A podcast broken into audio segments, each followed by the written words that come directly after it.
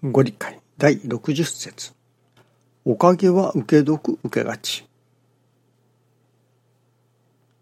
先生がまずおかげを受けてみせねばならぬまずは徳を受けることが先決で徳を受けた者には勝てません。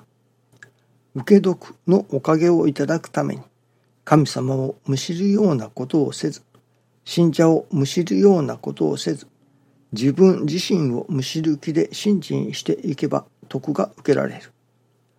おかげは押しやり、修行は受け身。魚釣る人、見ている人。天地は限りなく与えようとなさる。受ける方に姿勢がいる。見ているだけでは受けられぬ。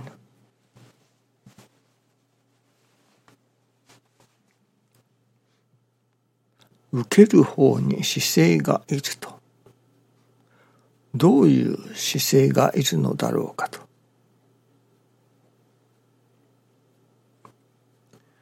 神様がおかげを授けてくださろうとする。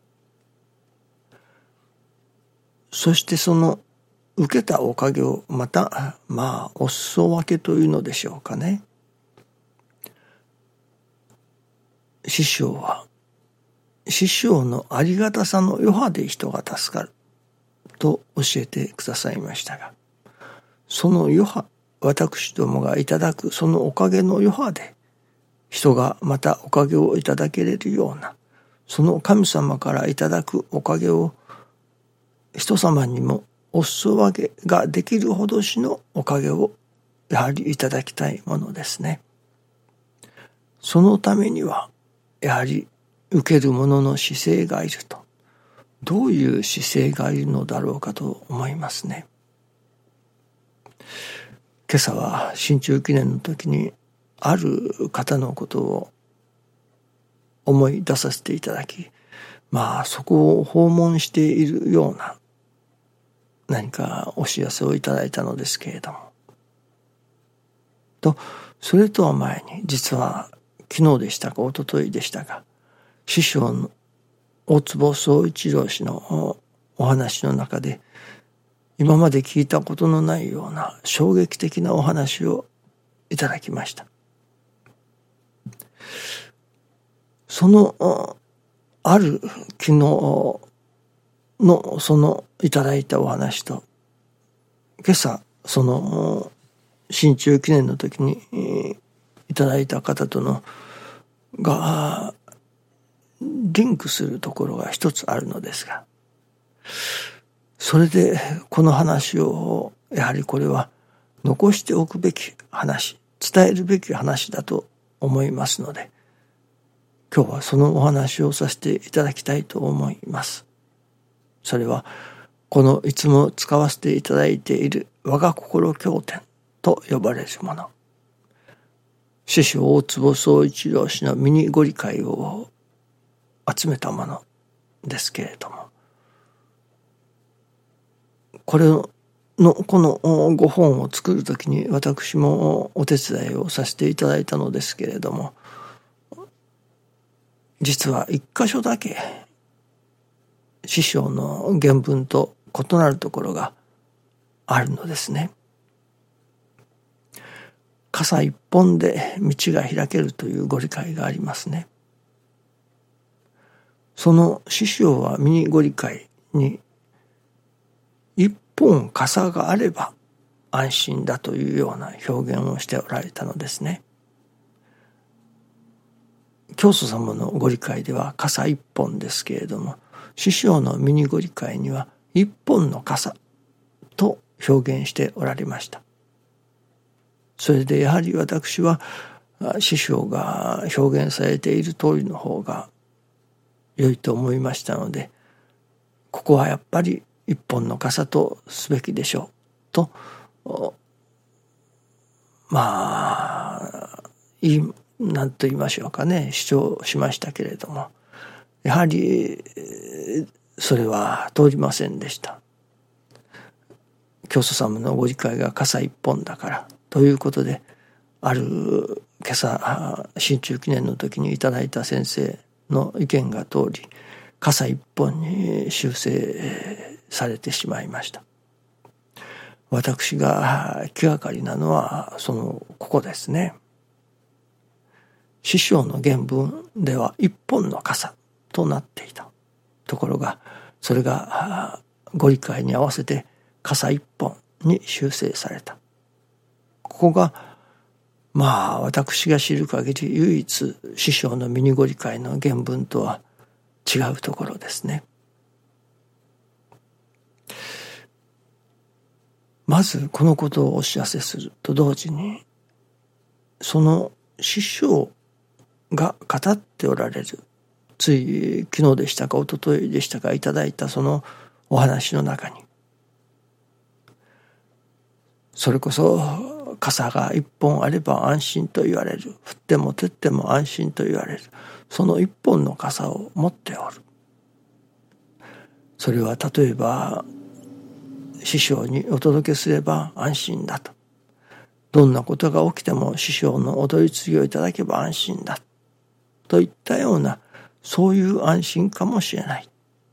それが例えば一本傘を持っておる。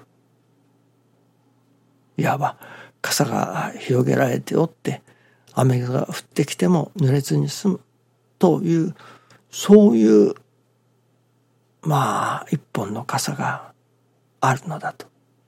持っておるのだと。しかしそのその傘が破れる。まあボロボロになるというのか安心そういう師匠。例えば親先生にお届けして安心だといったようなそういう安心が傘が破れて雨が盛るというのでしょうかね。雨に濡れてずぶ濡れになる。必ずそういう段階が来ると。この一本の傘を持っておれば安心だ。お届けをしたから安心だ。というそこからその傘が破れるというのですね。そして雨にいわゆるびしょ濡れになる。さあそこからだと。もう傘が破れてびしょ濡れになって。そこからよしもう濡れても構わない。とその破れた傘を杖にして立ち上がる。そこに初めて安心の一本の傘をいただくことができるのだというお話でした。大変衝撃を受けましたね。傘を持っていればそのまあ祈りの傘というのでしょうか。その傘を開けば守られる。雨が降っても一本傘があれば安心だと。濡れずに済む。ところがその傘が破れる。そしてびしょ濡れになる。そういう時が必ず来ると。そしてそのびしょ濡れの中でまあ愕然とひざまずくというのでしょうかね。雨が降ってきて傘も役に立たない。濡れしぼたれになるというのでしょうか。そういう中にあってよしこの濡れている雨の中を歩いていこうと。そのもう濡れても構わない。とその手に持った破れた傘を杖について起き上がる。ここが大切なところなのですね。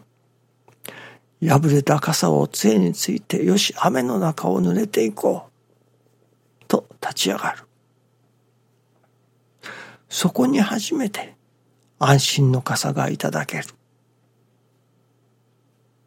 という師匠のお話でした。その傘を開けば雨に濡れずに済むから安心だという安心ではないのですね。破れ傘でもよいと。いや、破れ傘なのだと。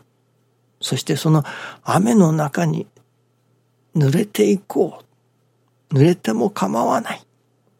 と、その破れた傘を杖につく。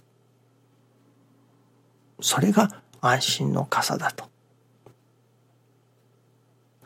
すごいご理解だと思いますね。どうぞよろしくお願いいたします。ありがとうございます。